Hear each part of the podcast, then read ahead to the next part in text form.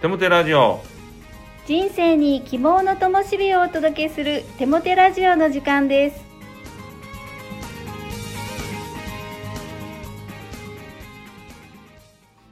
皆さんお元気ですね。パーソナリティのテモテ牧師こと新谷和重とアシスタントのかなちゃんこと山本かな子です。テモテ先生今月はイベントがたくさんあるそうですね。そうなんですねえコロナも落ち着いてきているということもあって、えー教会もですね、えーいろいろな活動が増えてきています。まず6月11日土曜日では、えーゴスペルパークというイベントを行います。当教会のゴスペルグループが教会の駐車場で、えイベントをするんですね。まさにゴスペルありまたジャズのデュオありさらにダンスがありと盛りだくさんのプログラムになっています。また6月16日木曜日の午前中にはえシニアの方々のための生き生き礼拝というのをやっています。えこの度はジルバーナ会というプロマジシャンを呼ぶことにしています。ぜひ皆さんお越しください。お待ちしてます。はい。楽しみですね。皆さんたくさんお越しください。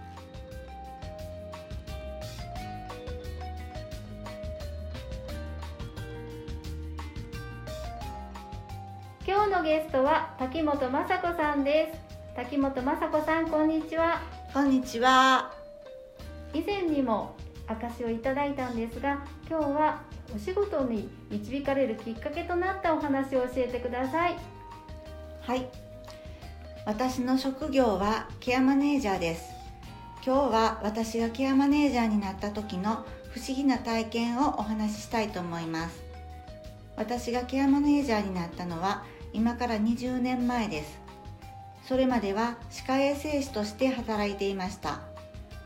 そんなある日、以前一緒に働いていた歯科助手の方と道でばったり会いました。彼女は今はヘルパーとして働いているとのことでしたそして「たきちゃんは歯科衛生士なんやからケアマネージャーになればええやん」と言ってくれましたその時初めてケアマネージャーという言葉を聞きました。そして医療系や介護系の資格があればケアマネージャーを受験できるということを知りました。しかし歯科衛生士の仕事は大好きでとても充実していたのでその時はまだケアマネに対してそれ以上気に留めることはありませんでした。それから間もなく同じ職場の新人の歯科医の先生が家に遊びに来てくれました。彼女は私ケアマネの試験受けようと思ってるねん。問題集を見たいから一緒に本屋についてきてくれへん？と言われました。そこで私たちは本屋に行って参考書と問題集を買って帰り受験要項を確認していました。すると受験には基礎資格だけでなく5年間の実務経験も必要とあり実務経験の短かったその先生にはまだ受験資格がないことが分かりました。そして残念やけど私はまだ受けられへんわ。この教材は滝本さんにあげるから代わりに受験しといてなと言って帰っていきました。それからしばらくして今度は歯科衛生士の友人から数年ぶりに連絡がありました。彼女は私ケアマネ受けることにしてん。滝ちゃんも一緒に受けようよと誘ってきました。さすがにその時は何か見えない力に強引に押されているような気がしたので一度だけ受験してみることにしました。とりあえず受験勉強を始めてみたものの歯科衛生士とは畑違いの資格のため初めて聞くことだらけで途中で何度も挫折しそうになりました。でもちょうどそのタイミングで教材を置いて帰ってくれた先生から私の置いて帰った教材ちゃんと使ってる？枕にして寝てないですよね？と連絡が入るのでやらざるを得ませんでした。受験当日私は神様にケアマネの試験は1回しか受けません。ケアマネのことはよく分かりませんがもし私に必要なら合格させてください。必要なければ不合格にしてください。と祈ってから試験に臨みました。自己採点の結果は合格点には到達していませんでしたがなぜか合格通知が送られてきました。これはもうケアマネをやるしかないよなと思い大好きだった歯科衛生士を辞めてケアマネになりました。神様は私たちに抱いておられる計画を遂行するために時に私たちの思いに関係なく無理やり道を開かれることがあります。私にとってケアマネという仕事は間違いなく神様が私に与えてくださった賜物だと確信しています。難しいケースを担当させていただくこともありますがそんな時は必ず神様が知恵を与えて助けてくださいます。神様は私たちが自分らしく生きることを願っておられます。もしも介護が必要になった方がおられてもその方が喪失感を感じたり前向きに生きることを諦めてしまったりすることなく最後まで自分らしく生き抜くことができるようにお手伝いさせていくことが私の使命だと思っています。これからもケアマネを通してどんな状況の方でも今が一番幸せやと思っていただけるように努めていきたいと思います。以上です。ありがとうございます。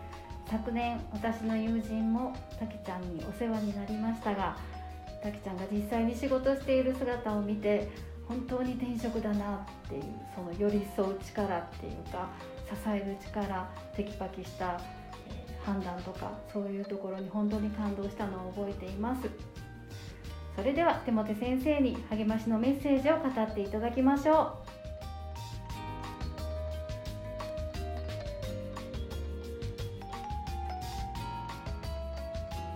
滝本さん、素晴らしいお証しありがとうございました。滝本さんにとってケアマネは天職ですね。天職のことを英語でコーリングと言います。まさに滝本さんのお話を聞いていて、神様のコーリングって具体的にこんな風に働くんだなということを知ることができました。本当にありがとうございます。さて、励ましのメッセージに入りたいと思います。今日は神様があなたを求め必要としたからというタイトルでお届けしたいと思います。どれだけ医療が発達しても人は命を絶つことはできても命を創造することはできませんね。命そのものは神様の領域だからです。だからこそ命は大切なんです。私たち人間にできることといえば、与えられた命をどれだけ健康に保ち、その命を何のために使うかということですよね。ですから、私たちは日々、命が与えられていることを感謝し、生かされていることを喜びましょう。どんな状況であったとしても、今命があるなら、そこには神の守りと期待があるっていうことを忘れないでほしいのです。命があるからこそ、そこから神の計画は前に進み出していくことができるんですよね。でも何をしていいのかわからないという方もいるかもしれません。でも深く考えすぎないでください。あなたの目の前にある必要に応える生き方をしてほしいのです。あなたの笑顔が必要な方がいるかもしれませんよ。あなたの心のこもった言葉がけが人を助けるかもしれませんよ。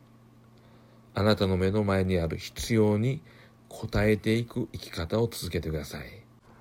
自分のことばかりにこだわっているのではなく、あなたの周りにいる人たちをどうすれば喜ばせることができるのか、このことを考え行動し始めたときに、あなたは生きる意味を見出すことができるようになるでしょう。もしかしたらあなたがこの世に生まれてきた時あなたのご両親は想定外のことだと思って戸惑ったかもしれません。産みたくないと思われたかもしれません。でも忘れないでください。あなたのご両親の思いをはるかに超えてあなたの両親を通してあなたに命を授けたのは神様以外にありません。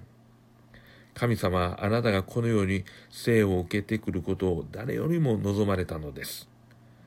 それが両親のイレギュラーな出来事であったとしても神様にとっては計画通りのことでありあなたに命を与えあなたに地上の人生を与えられたのは神様に他なりません。神様はそこまでしてあなたを愛しあなたの存在を必要としているのですもしかしたら自分がこの地上で生きていることを呪っている方もいるかもしれませんね。そういう方はぜひ命の源である神様を求めてください。この神様が何が何でもあなたを愛しているということを受け取っていただきたいのです。あなたに愛を示すために神の子キリストが人となってこの地上に来てくださいました。あなたの命の源流は神様の愛から出発しています。あなたの存在の源流は神の命から始まっています。命があることを感謝しましょう。あなたは幸せになり、祝福されるために生まれ存在しています。聖書の言葉。主は遠くから私に現れた。永遠の愛をもって私はあなたを愛した。それゆえ私はあなたに誠実を尽くし続けた。エレミア31章3節お祈りします。神よ、私はどれだけ多くの愛を受け、今ここに生きていることでしょうか。この事実を忘れることがありませんように、イエス・キリストの皆によって祈ります。アーメン。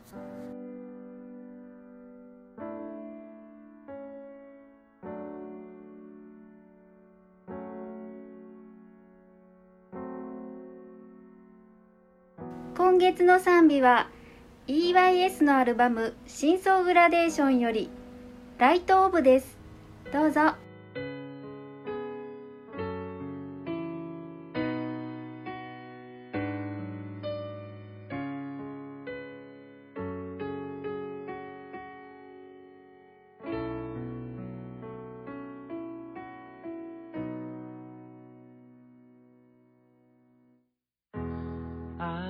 情の形をかたどってみたら隙間なく差し込む希望の光輝く光。